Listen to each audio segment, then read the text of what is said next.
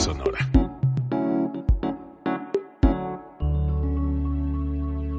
Código Libre.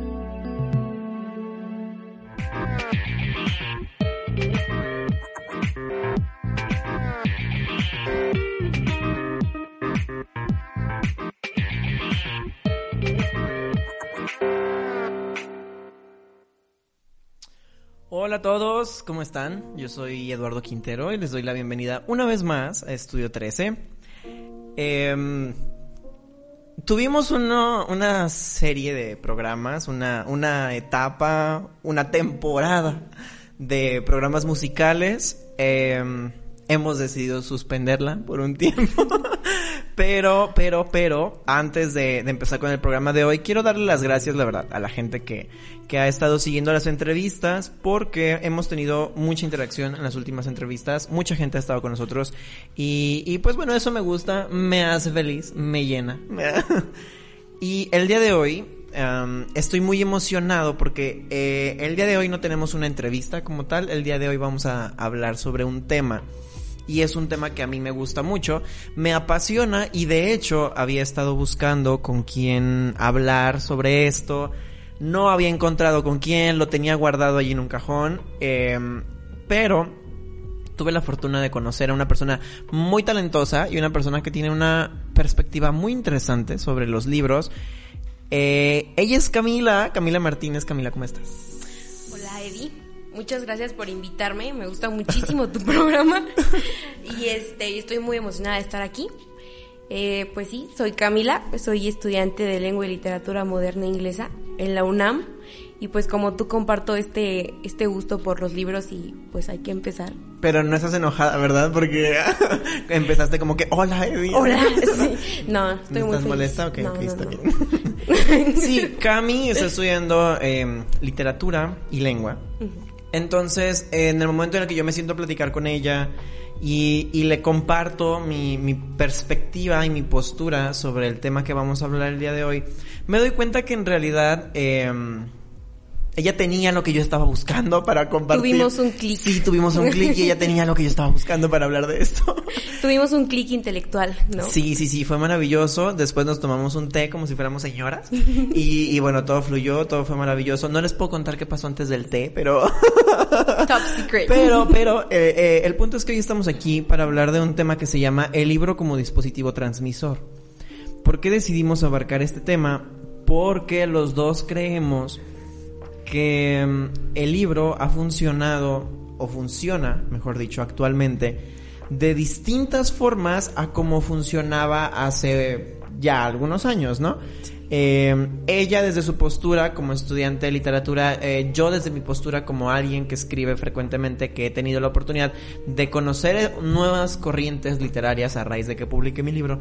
Y, y bueno, estamos aquí para hablarles sobre, sobre varios puntos que para nosotros son importantes con respecto a, a- a este tenor de las nuevas corrientes literarias, del hábito lector, entre, entre otras cosas que creo que, o que creemos que, que ahora funcionan para, para la gente que le gusta leer. Eh, nosotros queremos empezar con el hábito lector. Estuvimos planteándonos cuáles fueron como, cuáles serían los puntos clave ah, que nosotros pudiéramos compartirles con respecto a, a nuestra postura de que el libro es un dispositivo.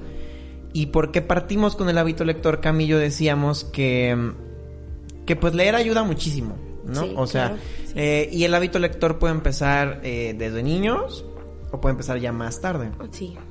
Em, yo le platicaba a Cami que, por ejemplo, yo tuve la oportunidad de tener un, un, un adentramiento, un, un inicio en las letras diferente al de mi generación. Por ejemplo, yo a los 10 años leía Harry Potter. Sí. Eh, y Cami me decía, no, pues yo también leo desde hace mucho, pero nos dimos cuenta que en realidad el hábito lector casi no, ya casi nunca empieza tan, tan, Tan abajo, joven, tan jóvenes, ajá. Cami, por ejemplo, me decía em, que una, una de las cosas más importantes para empezar con el hábito lector era saber qué es lo que querías leer. Sí, porque pues tú, si empiezas como chiquito, así como tú, de 10 años, empezando a leer Harry Potter, este, digamos que todavía no sabes que quieres leer Harry Potter, ¿no? Entonces, quieres agarrar un libro y lo primero que te dan es este un libro lleno de letras, pero así un clásico, ¿no? Y no es que esté mal, sino es que tienes que pienso que tiene que ser un libro adecuado a tu edad, ¿no? Entonces, de esta manera este tienes un primer acercamiento como tranquilo y, vas este subiendo digamos de tono de libros este conforme vas creciendo. Y de esta manera no te asustas porque siento que la gente que que empieza así con un libro, este, como un clásico, este, de los que leen los adultos es, es como más impactante y de alguna manera dicen, no, es que no le entendí, entonces de alguna manera no, no, no nací para leer, que es lo que decíamos el otro día, ¿no?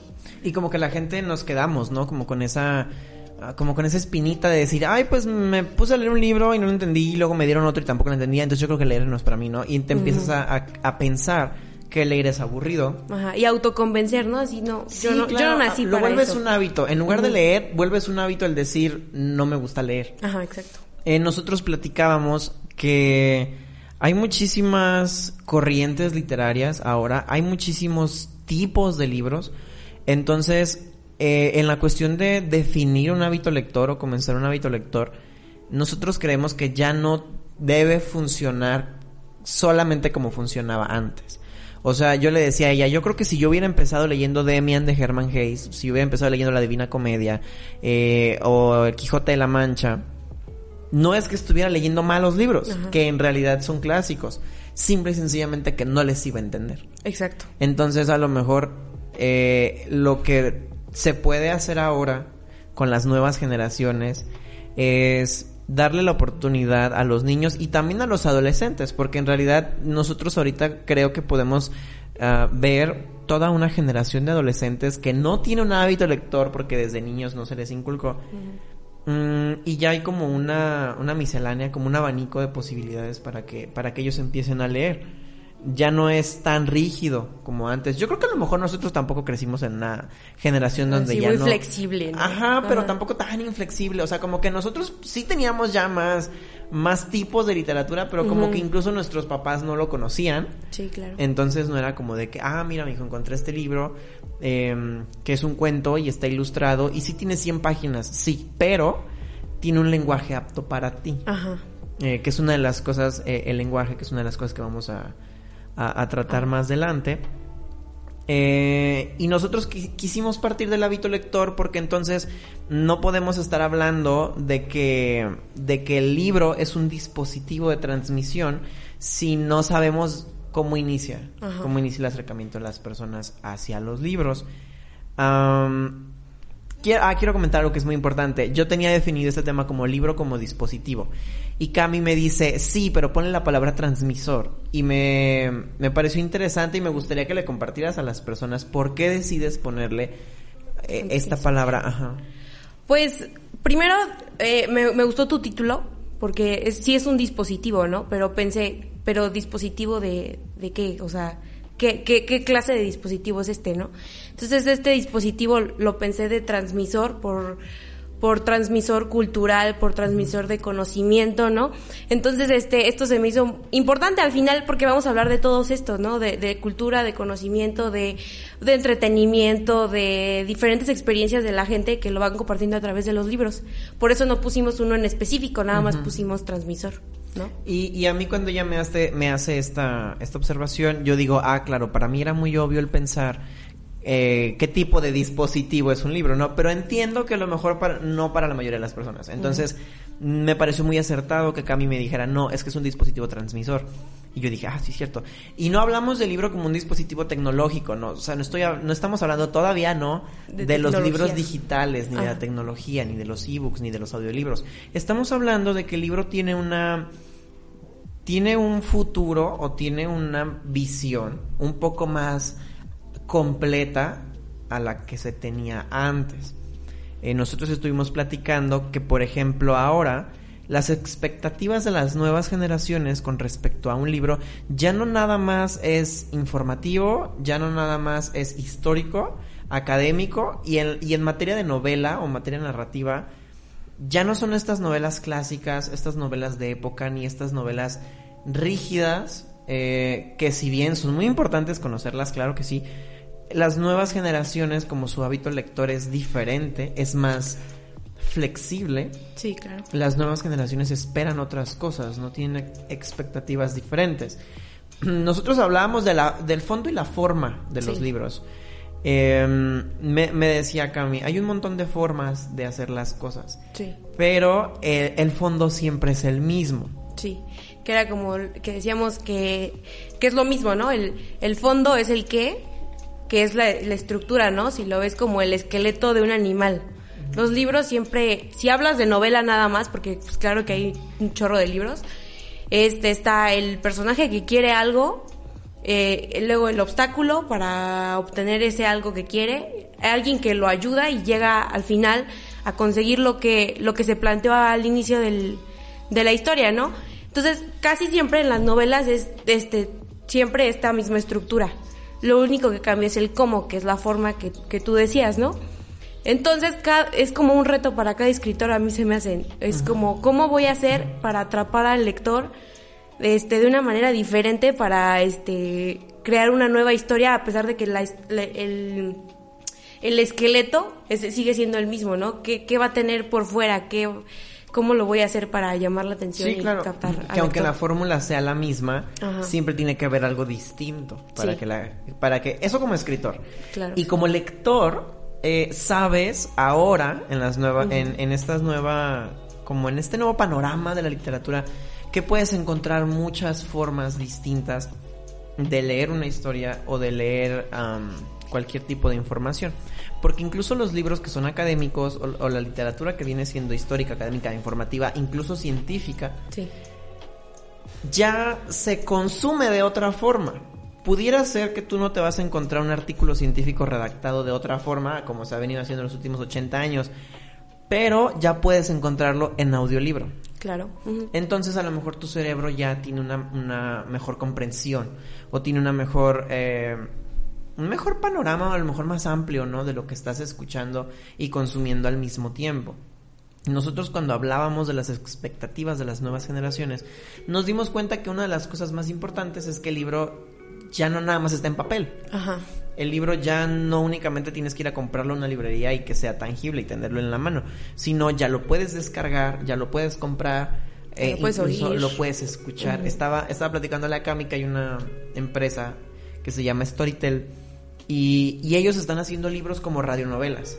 Ellos te están contando la historia, sí, pero ta- te la están contando gente que son actores. No sé si son actores de profesión o son actores de doblaje, o ambas pudiera ser. Ambas, sí, Pero también mm, hay efectos de sonido, claro. hay música así de que literal si te están contando que se cayó algo, lo tiran, como las radionovelas de antes. Sí, Eh, la- pero el formato cambia porque obviamente tú tienes todo el libro a tu disposición y tú decides cómo y cuándo lo vas a, a consumir, a diferencia de las radionovelas.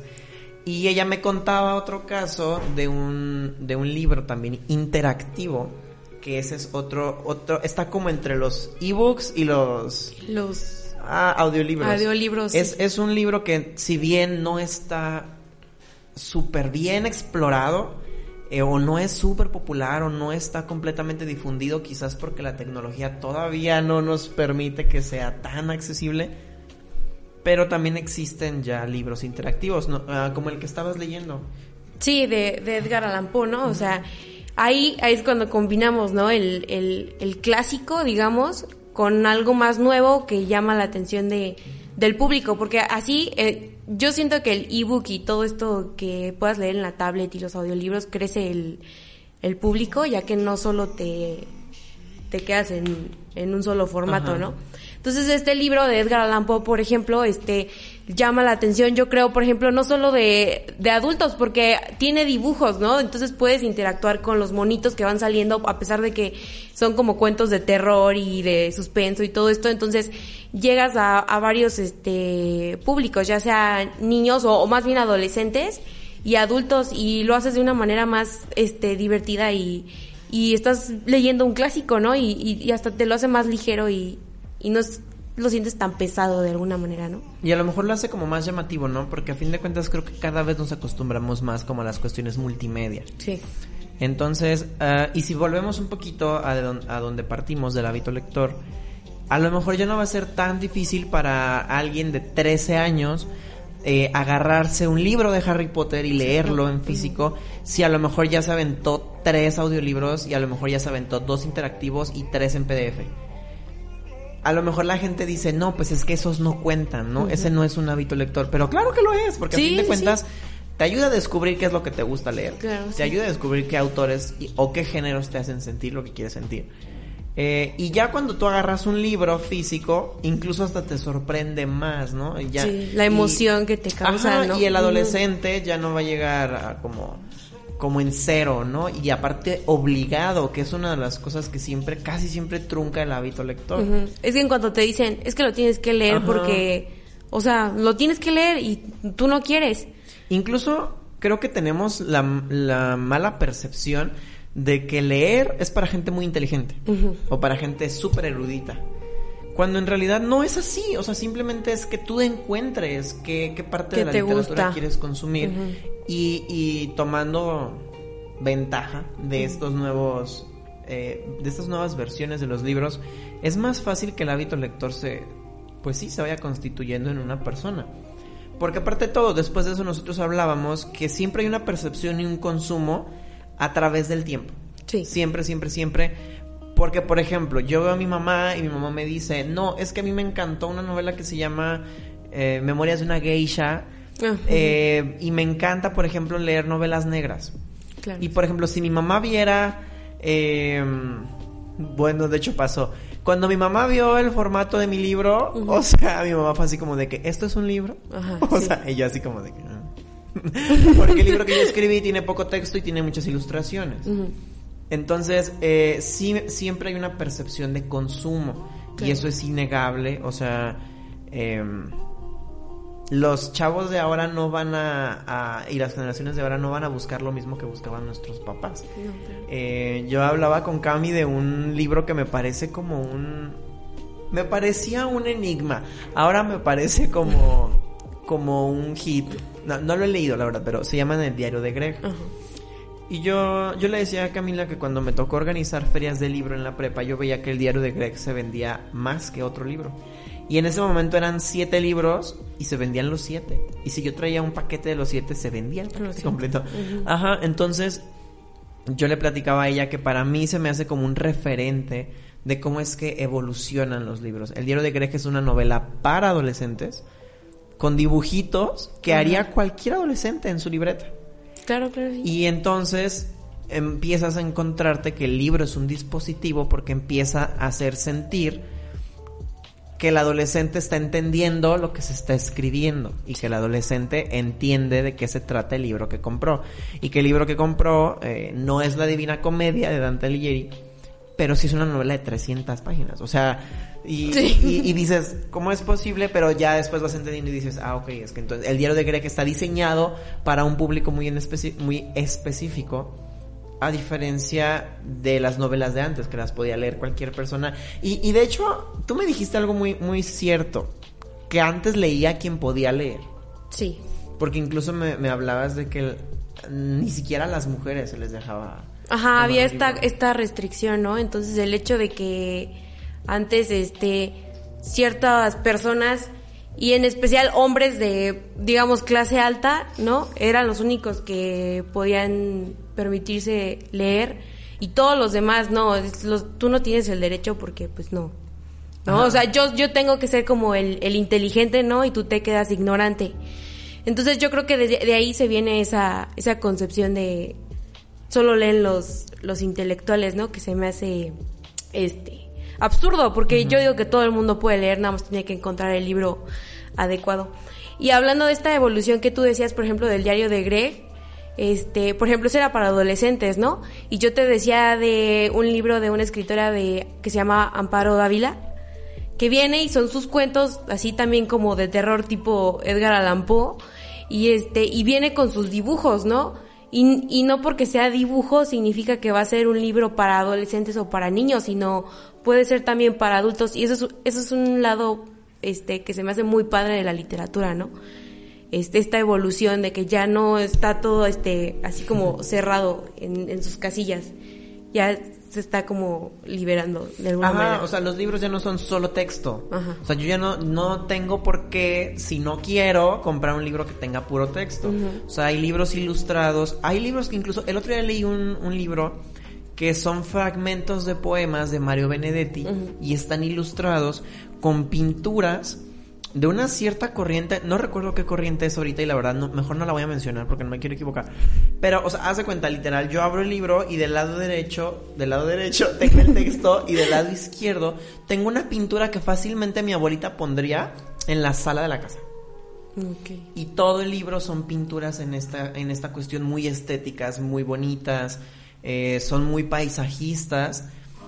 Y, y dices, órale, qué padre. O sea, ya no estoy leyendo solo el texto de Mario Benedetti, sino Ajá. a un lado tengo un, un cuadro. Es que no es un cuadro, tengo una pintura, Una pintura. digitalizada impresa en el libro que estoy leyendo, que a lo mejor me puede ayudar a, a- A entender el texto, sí, ¿no? o a resaltar las emociones, porque a fin de cuentas Mario Benedetti escribía cosas muy eh, emocionales. Sí.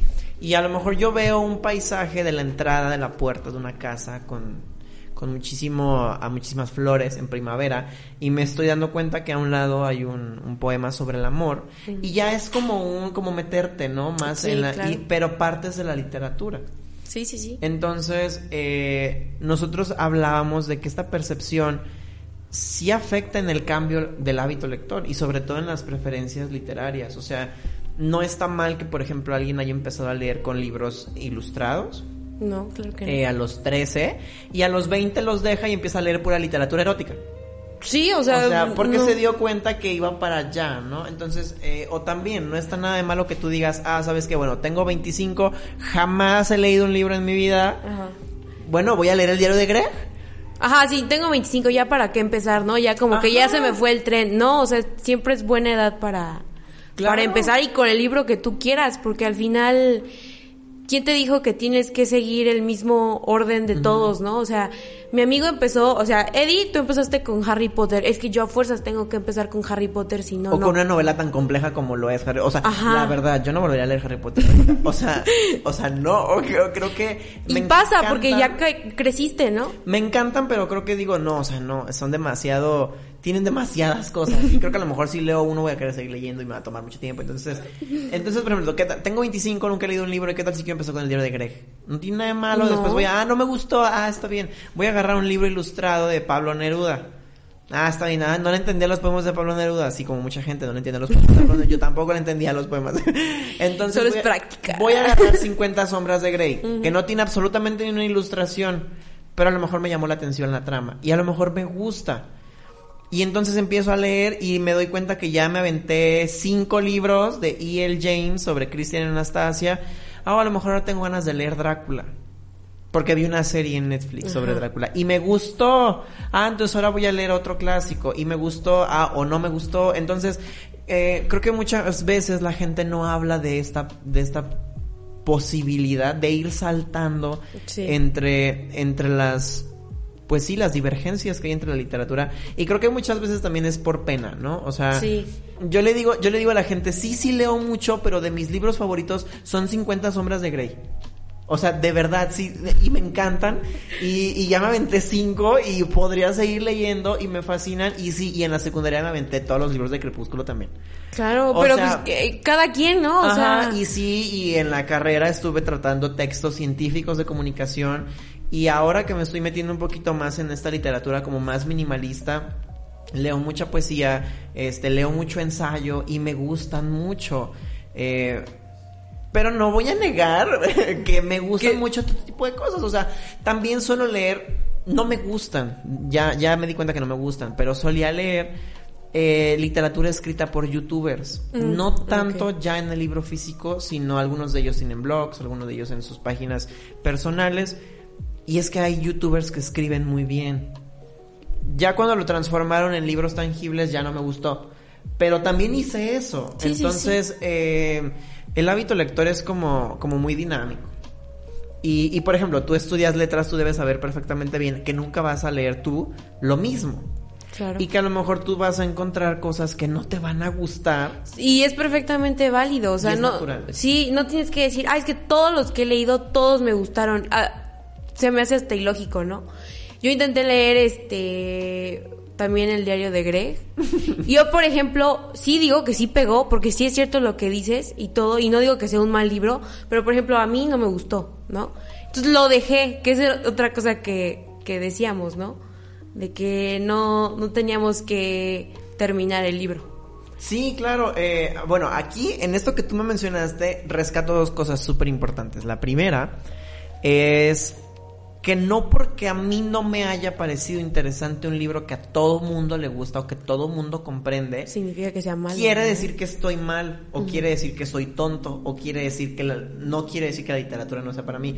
Yo le decía a Camila, El Principito es uno de mis libros favoritos y yo jamás se lo daría a un niño.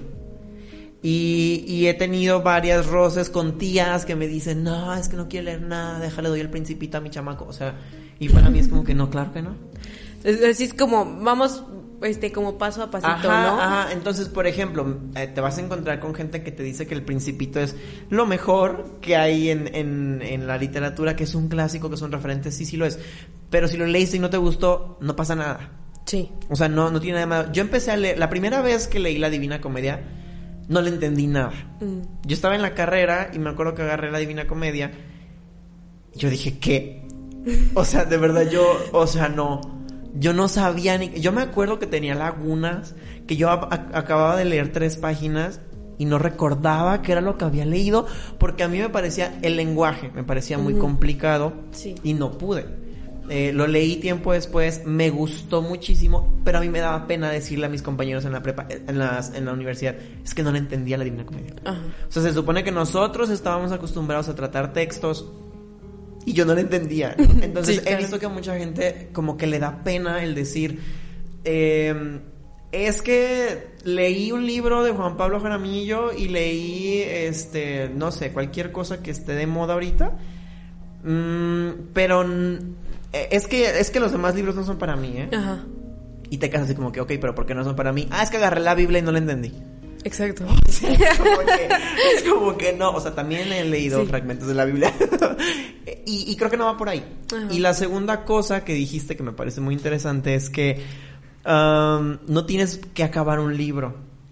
Yo tuve muchos debates conmigo mismo durante mucho tiempo porque yo decía, no, es que lo tengo que acabar. ¿Cómo es posible que lo empecé y no, lo voy a acabar? Y, he leído muchos libros hasta la última página que no me han gustado, pero porque yo tenía esa costumbre de decir lo tengo que terminar. Igual yo. Llegó un punto en mi vida en el que dije, estoy perdiendo más tiempo que podría estar invirtiendo en otras historias. Porque simple y sencillamente no conecté con este libro. Y a lo mejor un día lo vendo, a lo mejor un día lo regalo, a lo mejor un día lo agarro otra vez y me vuelve a gustar. Y ahora sí me gusta. Y no está mal. Sí. O sea, no está mal como darle un tiempo a los libros porque creo que los libros tienen tanto que dar y son un dispositivo tan complejo que si de primera instancia no lo entiendes, puedes saltar a otro sin ningún problema y luego regresar. Sí. O dejarlo ahí. Sí, sí, sí, sí, sí, definitivamente no te convenció, no, no, no tienes por qué acabarlo, no hay esa como obligación, ¿no? ¿Por qué estar sufriendo algo que deberías estar disfrutando? Este, cuando decías eso de que si no entendiste un texto, eh, no significa que seas como tonto o algo así. Me acordé porque la semana pasada tuve una clase y mi profesor me dijo, no, pues vamos a leer a Sor Juana más adelante, ¿no? El primero sueño. Entonces dice, pero sí quiero aclarar, que no pasa nada si no le entienden, porque es un texto muy complicado de leer, ¿sí? Entonces, este, no le van a entender a la primera, pero lo vamos a analizar, ¿no? Entonces, es como, no te rindas ahorita porque es, por ejemplo, para la escuela, ¿no? Pero tampoco te sientas mal porque no lo entendiste, porque, pues, es un texto complicado. Y este, y pues sí, eso era lo que quería comentar desde ese punto. no, y está bien, porque, o sea, si te fijas, eh, la gente puede escucharlo de alguien que está estudiando eh, lenguas y literatura y que tú lo dices abiertamente, no, o sea, es que hay libros, o sea, todavía no lo entiendo. Y está bien, y es normal. Antes de que, de que sigamos con, con el contenido del, del, programa, hay algunos comentarios de gente que está viendo el programa y me gustaría leerlos, porque creo que algunos ya tienen un ratito aquí. Eh, hay una persona que se llama J.E. Javi y dice, les mando saludos. Les comento que yo me inicié leyendo la Divina Comedia a la edad de 11, no la entendí y me asustó. Luego ya encontré lo que me gustaba y disfruté la lectura, sí. Exactamente. Gracias, Javi. Gracias, Javi, por compartirnos esto. Porque era justo lo que estábamos platicando. O sea, que a mí también me asusté cuando agarré la Divina Comedia y fue como que, ¿qué? Después encontré un libro muy interesante que, que se basó un poquito en la Divina Comedia, pero bueno, ahorita, ahorita les platico. Ay, pero eso. ¿sabes qué? A mí una vez me pasó que siempre este, fuimos con mis papás a, a la Feria Internacional del Libro en Guadalajara, ¿no? Entonces yo estaba, las primeras veces que fuimos, pues yo estaba chiquita. Y me gustó mucho que había unos libros así, o sea, delgaditos, o unas 50 páginas, y eran clásicos. Ajá. Y este, y era así el clásico como resumido en, en 50 páginas para niños con dibujos. O sea, en palabras para niños. y, y por ejemplo, si tú quieres, ah, bueno, le voy a poner a mi hijo, no sé, un, un clásico, pero de, en esa versión, yo creo que está mucho mejor porque así lo vas adentrando. Este, pero no con el tomote así del libro, ¿no? Y que a lo mejor si tienes 30 años y tienes un niño que va a empezar a leer y le quieres dar la Divina Comedia para niños, a lo mejor ya hasta la puedes leer tú. Ajá. O sea, sea- lees primero tú y ya Ajá, la después. lees primero tú, si nunca lo habías leído, si ves que dices, ah, pues está interesante, ah, ya te vas con la versión de adultos. Eso tampoco está mal, porque hay unas adaptaciones muy buenas. Me acuerdo que yo leí Demian de Herman Hayes en una adaptación, y después leí el, El libro. el libro bien, el, el original, y en realidad la adaptación era muy buena. La adaptación me dio lo que me tenía que dar. Claro, sí. Eh, no me arrepiento de haberlo leído el, el original. eh, pero también creo que es un libro que a lo mejor a la primera no entiendes. sí. Y que, por ejemplo, en la escuela siempre estamos acostumbrados como que llegan y te dicen, "Mm, sí, es que lee la Divina Comedia, lee la Biblia, lee Quijote de la Mancha. O sea, Ajá. pero si tus papás no leen, si jamás en la vida habías agarrado un libro, pues, o sea. No. es imposible. Sí. Y no es que seas tonto, simplemente Sí. no va por ahí. Creo que se puede empezar de otra forma. Claro. Hay una persona que escribió, no sé cómo se pronuncia el nombre de esta persona, um, um, Sklemer Buhaus, no lo Ah, sé. ok, ok, ya No sé sé. cómo se pronuncia. pero- Ok, no, tú sigue, tú Ajá, sigue. Sí, ya o sé. sea, ya si, si sabes cómo se pronuncia. Es alemán, creo. Ah, Ah, lo mira, que ah. ¿ves, ¿ves cómo si eres más po- bien políglota? Mm, Ah. Bueno, esta persona dice Ajá. saludos al programa. Gracias, saludos. Eh, Javi nos vuelve a decir saludos de los Javieres desde Carolina del Sur. Ah, muchas gracias, qué chido que nos estén escuchando hasta allá. Ah, Emanuel Espinosa Mata nos dice, toda la primaria te dejan tarea de libros con muy poco impacto para los jóvenes y se quedan con la mentalidad de que leer solo es una obligación o un complemento para sus tareas o estudios y no buscan libros como entretenimiento o algo más. Sí. Sí es cierto. Y me pasó. Sí es cierto, porque sabes que yo creo que llega un punto en el que disfrutas tanto la lectura que ya es un hábito, ya es, lo haces por gusto, ¿no? Sí, sí. Pero que cuando es por obligación, es lo que comentábamos al principio, te quedas con esa idea de que te lo están imponiendo y en realidad no lo quieres hacer. Em, y, y no está mal que, por ejemplo, ustedes digan, ah, no, pues que muy chingona tu divina comedia, déjame la chuto y si no me gusta te voy a decir por qué no me gustó. Ajá. Esto tampoco está mal No. porque todas las personas tenemos un criterio que es, uh, eh, es am, razonable. Sí, o sea, sí. o sea, yo puedo hablar perfectamente bien con alguien que me diga, no me gustó un libro que, que tú leíste y que te encanta. Es más, una persona que me diga, no me gustó tu libro. o sea, así, o sea, sí, y- porque... y, pues, ¿qué le haces, no? O sea. Y es normal a fin de cuentas y, y creo que sí, creo que Manuel tiene mucha razón en que viene o, o partimos de, de que la escuela muchas veces eh, no sabe manejar como estas, estas Sí, cuestiones. Em, Karen Solorio, saludos primo. Ah, saludos Karen. Gracias por ver el programa. Ah, Ana Lilia MG dice, felicidades hermosa. Supongo que te dice a ti, espero O que te diga a ti. Ah. O a los dos, no lo sé. dos. Estoy seguro que hoy me veo bastante hermosa, entonces Sí, también sí, pudiera sí. ser. Nena García dice, felicidades Camila Martínez, muy orgullosa de ti, te queremos mucho. Ay, Nena García gracias, dice, nena. saludos sobrino, gracias nena. Ah, Ana Lilia dice, saludos Eduardo Quintero, gracias. Saludos a todos. Saludos, saludos a todos. Bueno, ah, te decía, yo leí La Divina Comedia y después me topé con un libro.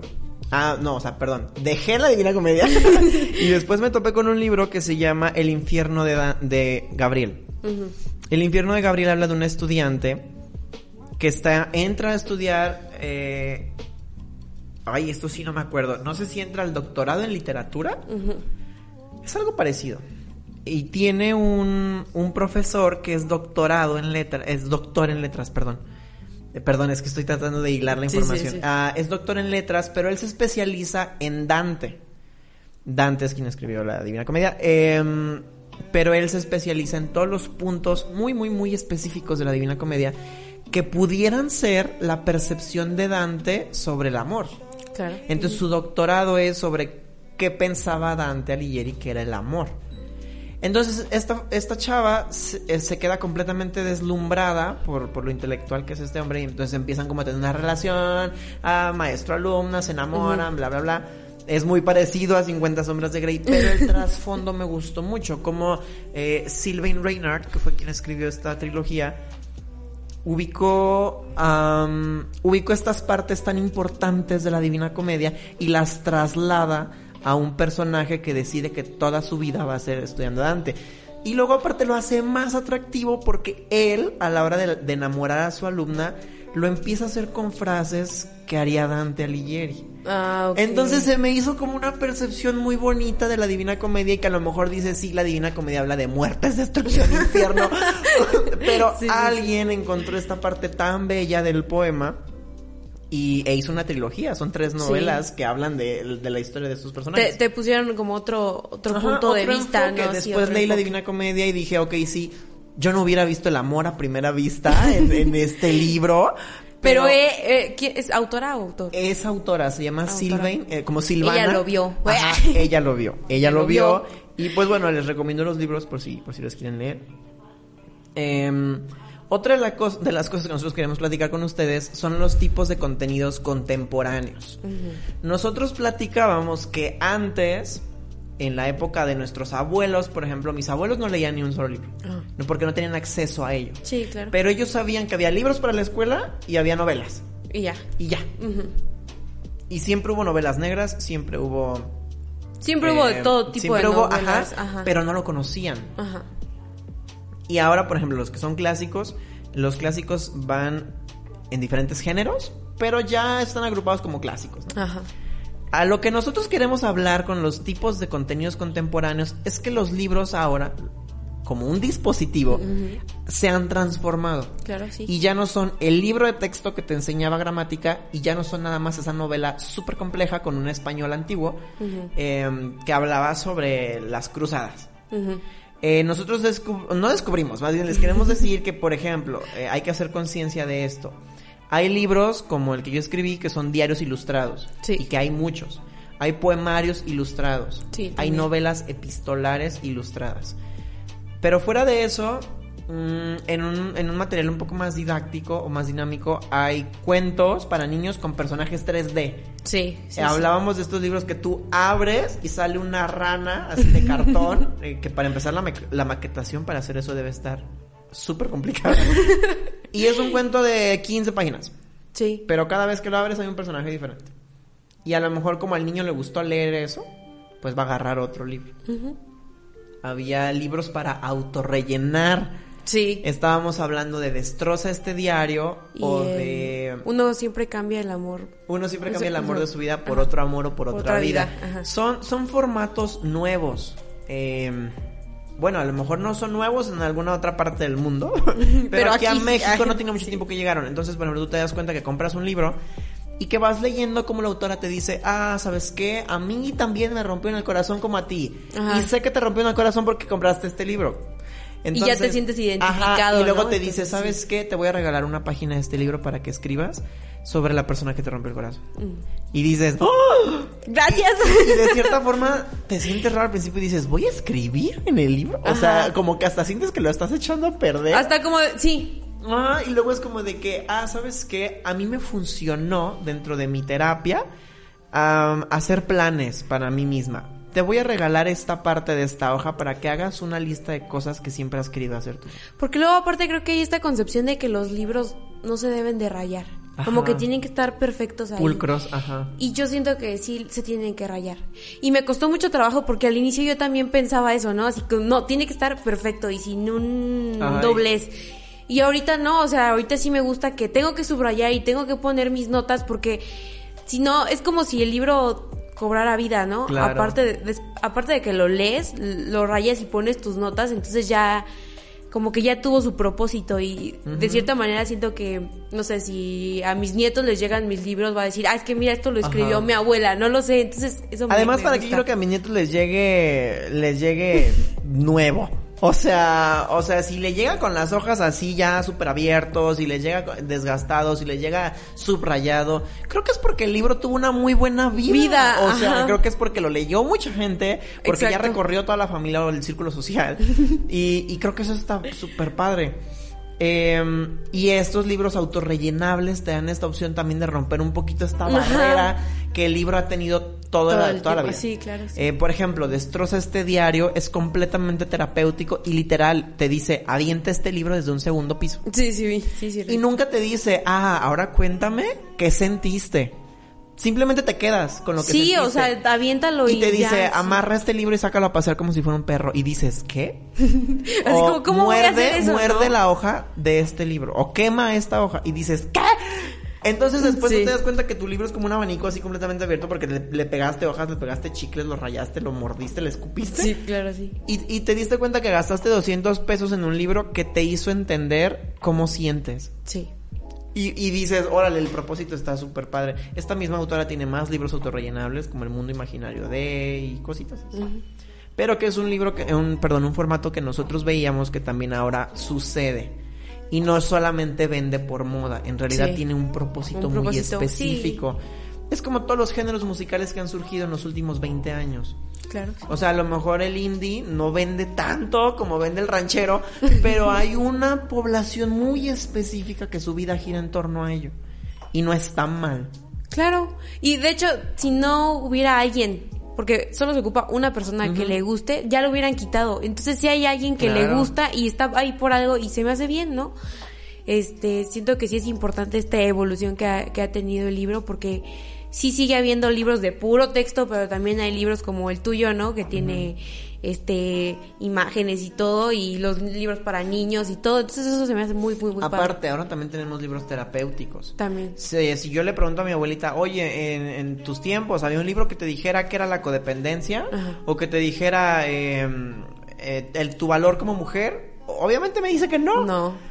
Y esto también es algo que ha tomado mucha popularidad últimamente, en donde tú puedes comprar un libro para saciar alguna inquietud personal. Sí. No tanto literaria, artística, cultural, ni de No. entretenimiento, que vienen siendo y toda la vida han sido como el enfoque principal del libro. Sí, claro. ¿Y, ¿Y por qué lo digo? Porque una vez yo compré un libro que se llamó Manual para no morir de amor, de Walter Rizzo. Él es psicólogo, eh, em, se especializa en, en materia de pareja y amor. Y me doy cuenta que leí el libro en dos días y que me hizo sentir algo que nunca había leído leyendo un libro.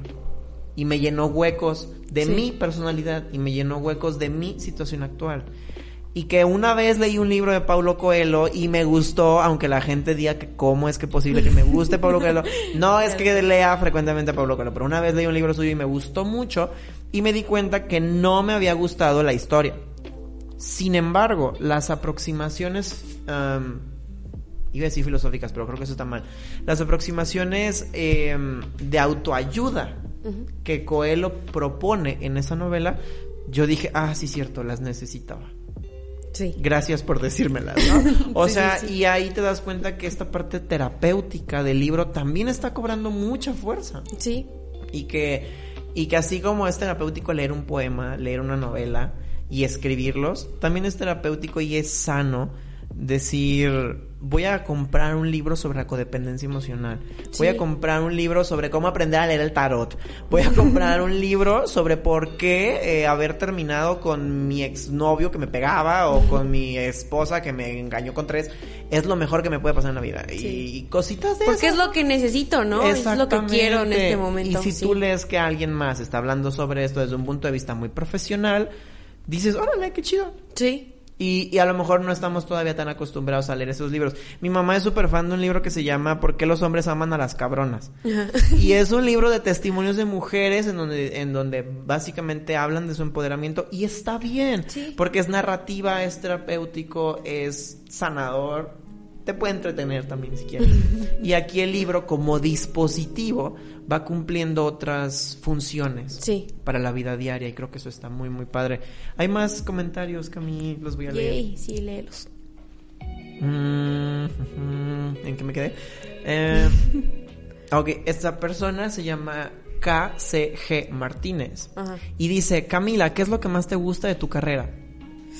Ay, ay, ay.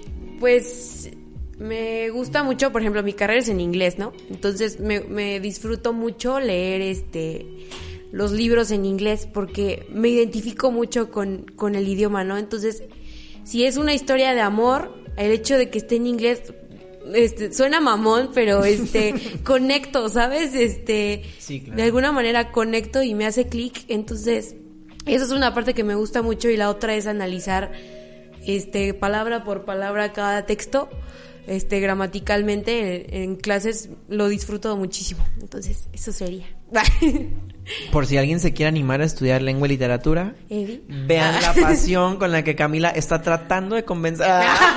Convencer. sí estudié Renata Malgar dice, saludos prima. Hola Renata Eduardo Asensio dice, me parece muy acertado tu comentario sobre saltar entre formatos de lectura y contenido. Muchas gracias Eduardo, Eh, gracias por estarnos viendo, te mando un saludo. tocayo Sí, Tocayo, amigo además, gracias por estarnos viendo. Eh, Jania Ortiz dice, muy bien Cami. Omar Pérez dice, preguntas para Camila. Ah, ah, ok, Omar Pérez está preguntándole a Camila que cuál, cuál fue tu primer libro, pero no entiendo si su primer libro escrito o su primer libro leído. supongo que he leído Eh, yo Bueno, no sé. eh, no lo sé. Mira, te, te pregunta, ¿cuál fue tu primer libro? ¿Cuál es tu libro favorito y por qué? A ver, primero conteste esas dos, porque hay más. ¿eh? A ver, ¿cuál O sea, mi primer libro fue uno que se llama Polvo de Estrellas. Y este, y es de una escritora mexicana y trata de una niña que entra a secundaria y ahí como que hace, es medio detective, pero a la vez tiene un crush con un niño así como de su salón. Entonces es, es una novela así para niños, pero lo disfruté demasiado. Es, Aparte ese es mi creo que cambió libro. y mar- marcó un parteaguas, ¿no? Sí, Para que claro. dijeras, esto es lo que me gusta. Ajá, porque me gustó, ¿no? Dije, ah, me gustaron las historias románticas, voy a seguir buscando Ajá. puras historias románticas, ¿no? Sí. La otra es, ¿cuál es tu libro favorito y por qué? Mi libro favorito. Yo creo que eso es bien difícil. Es muy difícil. A mí una vez me dijeron, eh, háblame de tu libro favorito y pensé en 10. Exacto. Después, de hecho, después hice una cápsula sobre esos 10 libros. Aquí en Estudio 3. No puedo decidir. Bueno, No- no puedo, Elige, no elige puedo, uno no que te puedo, guste mucho. O- Omar Pérez, Camila no pudo decidir uno su libro pude, favorito, pero puedes elegir uno, uno que te guste mucho. ¿Y por qué? Uno que me guste mucho. También fue de los primeros que leí, y eso que estaba más chiquita, fue, me gustó mucho el de las ventajas de ser invisible. No sé, me, me, Sí, me gustó muchísimo. Entonces, si fue así como de mi niñez, digamos, aunque todavía estoy chiquita, ¿verdad? Este, Ah, porque Camila eh, tiene 13 años. Tengo, Ah. tengo 13, estoy en la UNAM, entré a los 12. Este, sí, podría ser ese, ¿qué, qué otro? ¿Sabes? Me dieron a elegir en la carrera entre la Iliada y la Odisea. Y yo igual les tenía miedo, ¿eh? Órale. Y leí la Odisea y me gustó mucho. A mí también me gustó más la Odisea. Ajá, Sí. sí, me gustó muchísimo. Entonces podría decir, por ejemplo, de la carrera hasta el momento podría decir que, que fue la Odisea. La Odisea, Sí, en este momento. sí. ¿Qué libro recomiendas para jóvenes de tu edad? Uy. Pero es que yo soy como un caso extremo ahora. Pudiera ser las ventajas de ser invisible. Pues las ventajas de ser invisible. Este. ¿Qué otros? ¿Qué otros leíste? Bueno, es que yo los de Harry Potter sí los recomiendo. Porque siento que esos pueden ser para cualquier edad. ¿No? Ya depende pues de cada persona. Pero los de Harry Potter los recomiendo. Y, y, no, y sí siento que yo los podría volver a leer ahorita. Digo, no tengo tiempo, pero los Es podría es volver eso, a leer ahorita. Es que es el tiempo, son muy Ajá. extensos, o sea, son padrísimos, pero son muy extensos. Y sí, podría quedarme en Harry Potter ahorita. Ok. Ah, por cierto, las ventajas de ser invisible también me gustó mucho. Sí, qué bueno. Y también eh, Omar pregunta, cuando termines tu carrera, ¿qué harás? ¿Serás escritora? Ay, sí me llama la atención. sí quiero porque este me llama mucho la atención escribir cuentos. eh, y, y quisiera hacer eso, pero también me llama mucho la atención ser in- eh, la investigación. Ok. Pero me quiero meter a la maestría después de filología inglesa. Si puedo ahí en la misma UNAM y si no, lo más probable es que me vaya de México porque quisiera hacer Ajá, eso. claro. Pero sí. Ok. Eso. Gracias por responder eso. Alfredo Guillén Zaragoza pregunta, el nivel de licenciatura en México es muy bajo. ¿Cuál creen ustedes que sea el principal motivo? Mm. Pregunta capciosa. Eh, ¿Cómo? ¿La lectura? Eh, lo que pasa es que a mí se me hace, para mí se me hace... Ay, perdón, es literatura. Gracias, gracias por corregirme. Cuando leí licenciatura dije, mm, No lo sé. Esto, esto me está pareciendo muy complicado, la verdad. Eso. Así, No, yo nomás, o sea, yo nomás No, tengo una licenciatura, Ay. yo nomás tengo una licenciatura y hablo de libros. Perdón, discúlpeme por leerlo mal. El nivel de literatura en México es muy bajo. Y el nivel de lectura en México es muy bajo. ¿Cuál creen ustedes que es el principal motivo?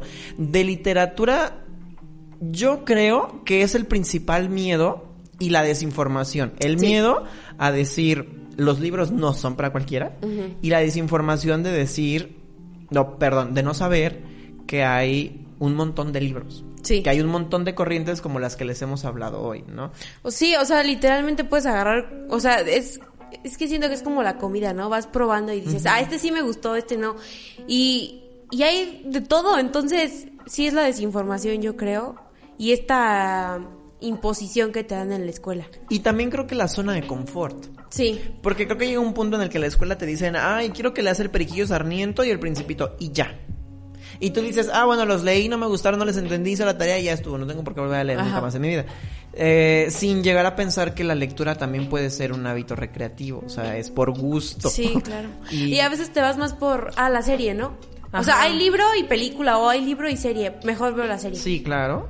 Y, y sí, creo que también tiene que ver eso en que muchos libros mm, a lo mejor se quedaron en un formato que ya no es tan atractivo. eh, No porque esté mal hecho, No, no, sino no, ya no sí. es atractivo porque nuestras generaciones ahora son más multimedia. Sí, claro. Entonces, pudiera ser que sea eso. Y, y si nosotros, respondiendo a tu pregunta, Alfredo, hablamos de desinformación, hablamos de zona de confort, hablamos de imposición, y si vemos que eso se ha venido arrastrando durante muchos años, eh, es evidente que la consecuencia sea que ahora sea más fácil que los niños no lean y que tú llegues a la licenciatura sin querer leer ni un solo libro. Yo- ajá. A, a que tengas el- la iniciativa de, de leerlo, sobre todo porque se ha ido repitiendo generación tras generación. Por ejemplo, en mi familia jamás nadie me dijo que leyera un libro. Eh, tengo un tío que es psicólogo y él sí, él me regaló la Odisea, me regaló El anhelo de vivir, que es la historia de Vincent Van, de Van Gogh. Sí, Van Gogh. Eh, perdón, tuve como, como, que se reinició Windows. Eh, me regaló la Divina Comedia, la que no le entendí al principio. Eh, solamente él. Y mi mamá lee, pero nunca fue como de que, ah, mira, mi hijo, agarra este libro, así, jamás. Ni mis abuelos, ni mis tíos, ni nadie. Eh, y ahora yo con mi hermana de 13 años procuro no tener estos mismos paradigmas que tuvieron a lo mejor con nosotros, de yo decirle, no, vas a empezar a leer, ah, está bien, tienes que leer Demian de Herman Hayes, tienes que leer Quijote de la Mancha. O la Biblia, porque ah, de veras, como he escuchado gente que dice que lean la Biblia de veras.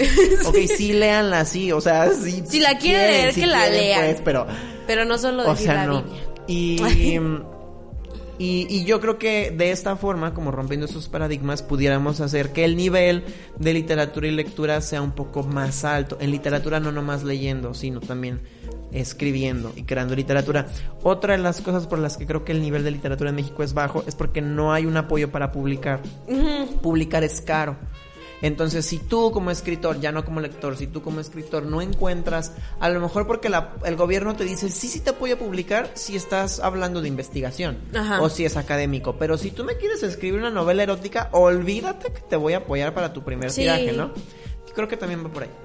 Y ya ves esta, este, esta concepción de eh, siempre, ¿no? O sea, te vas a morir de hambre, no escribas libros.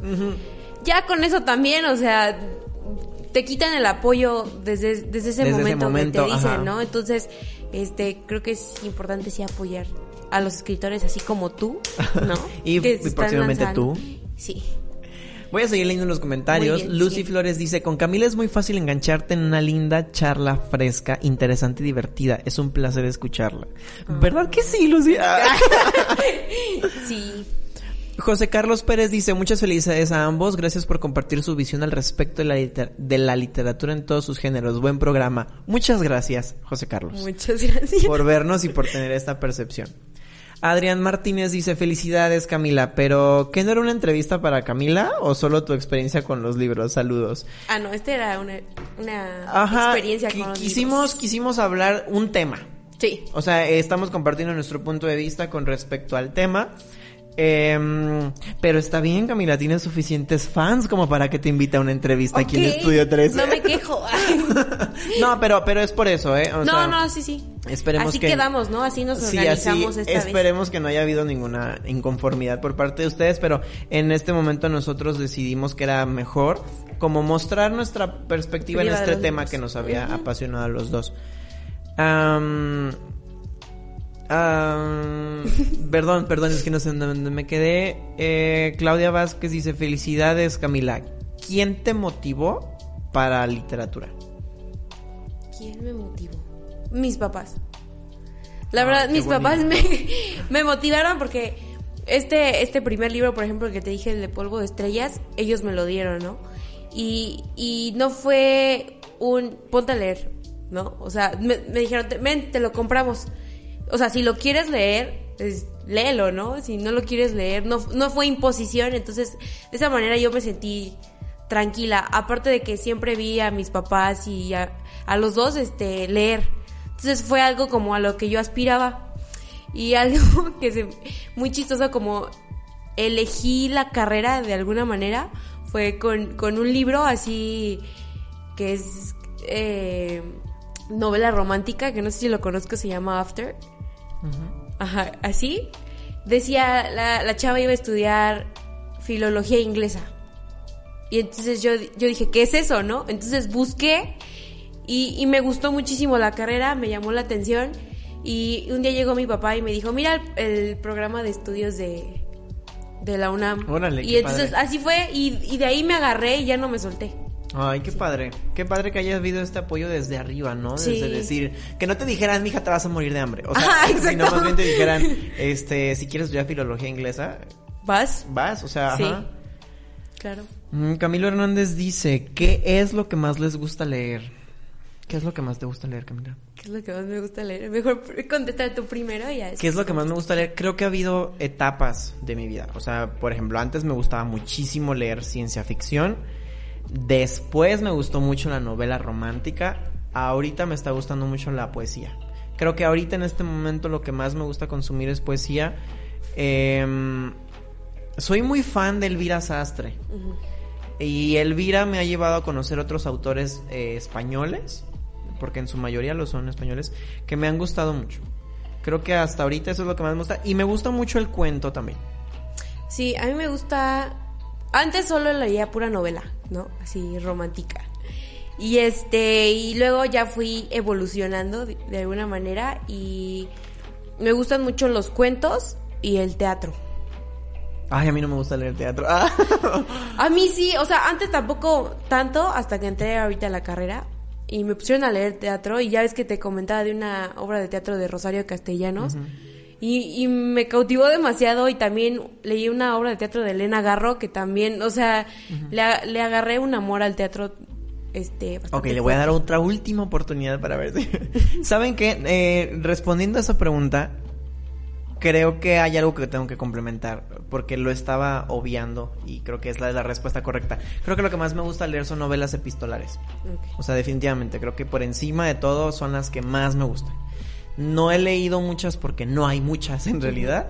Al menos no al alcance que yo tengo en este momento. Sí. eh, pero todas, absolutamente todas las que he leído me encantan, me apasionan mucho las novelas epistolares.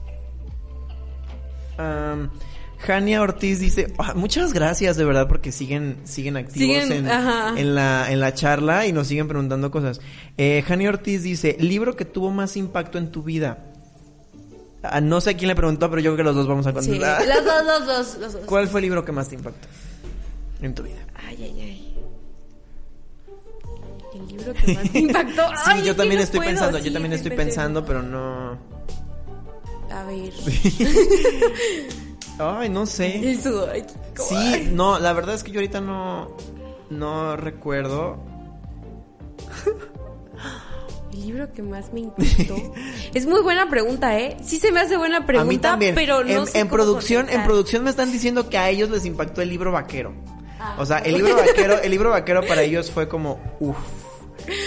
Uf, no, y, y es cierto, no es mentira, no es mentira. Estuvimos con uno de los chavos de producción dos horas adentro de la fil buscando el libro vaquero. No es mentira.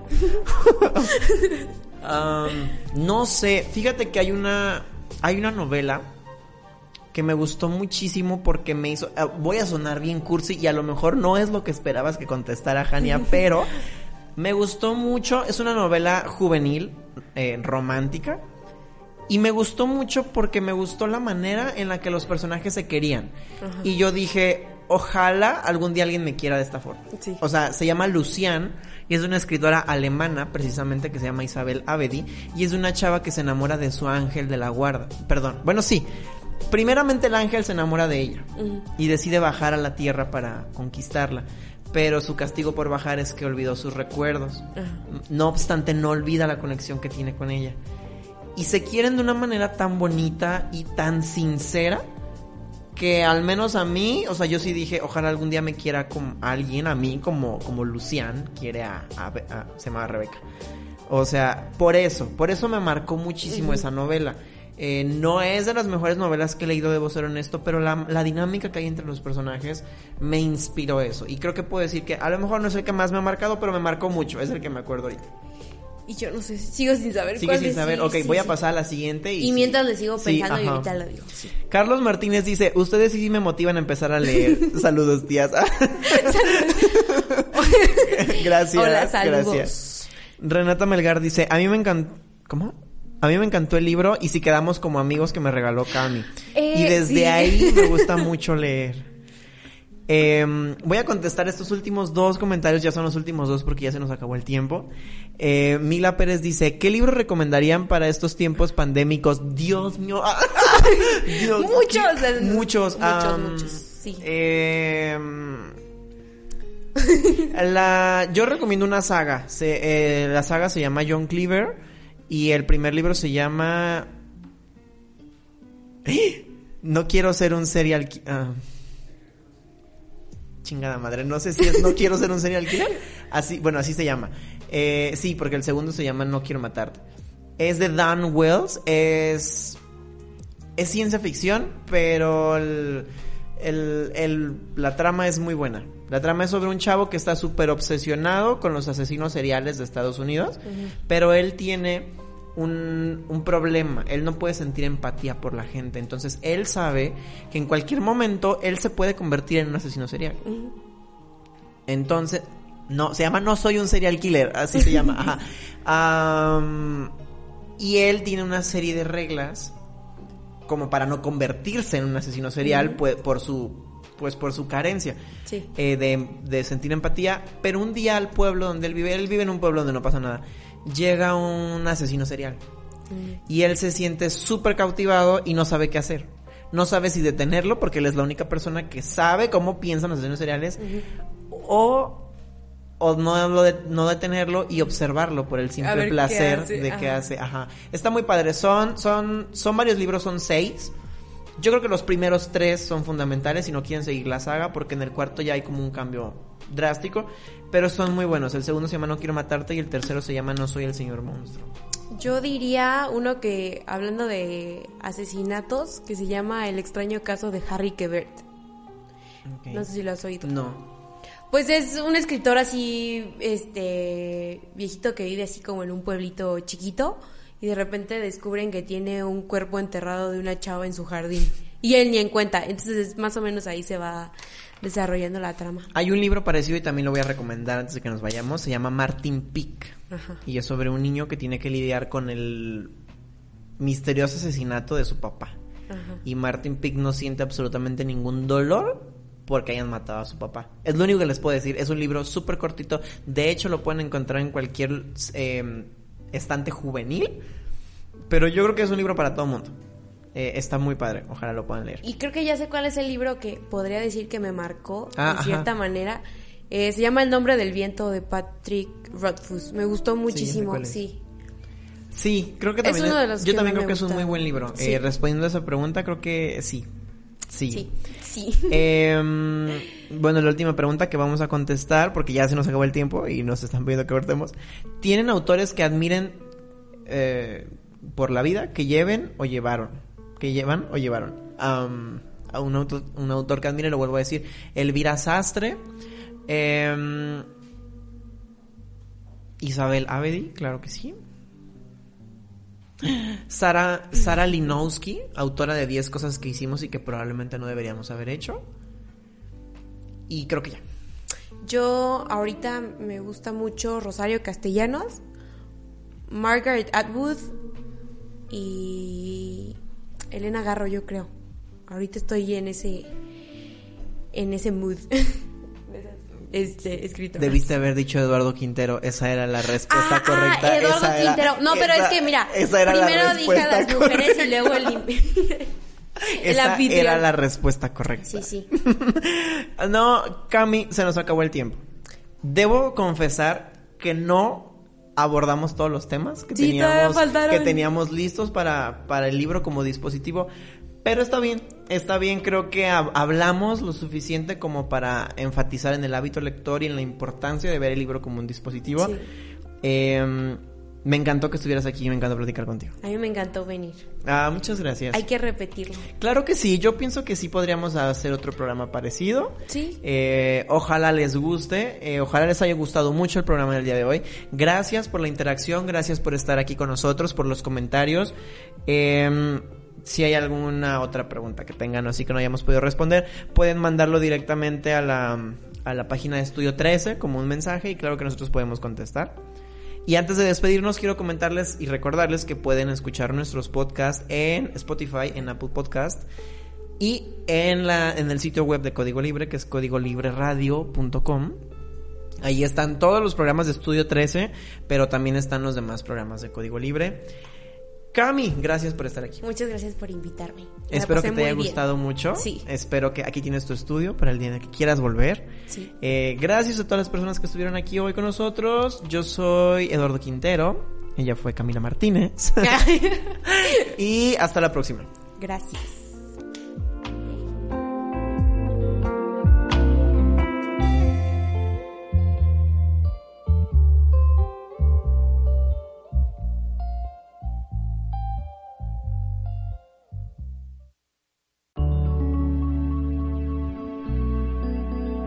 Código Libre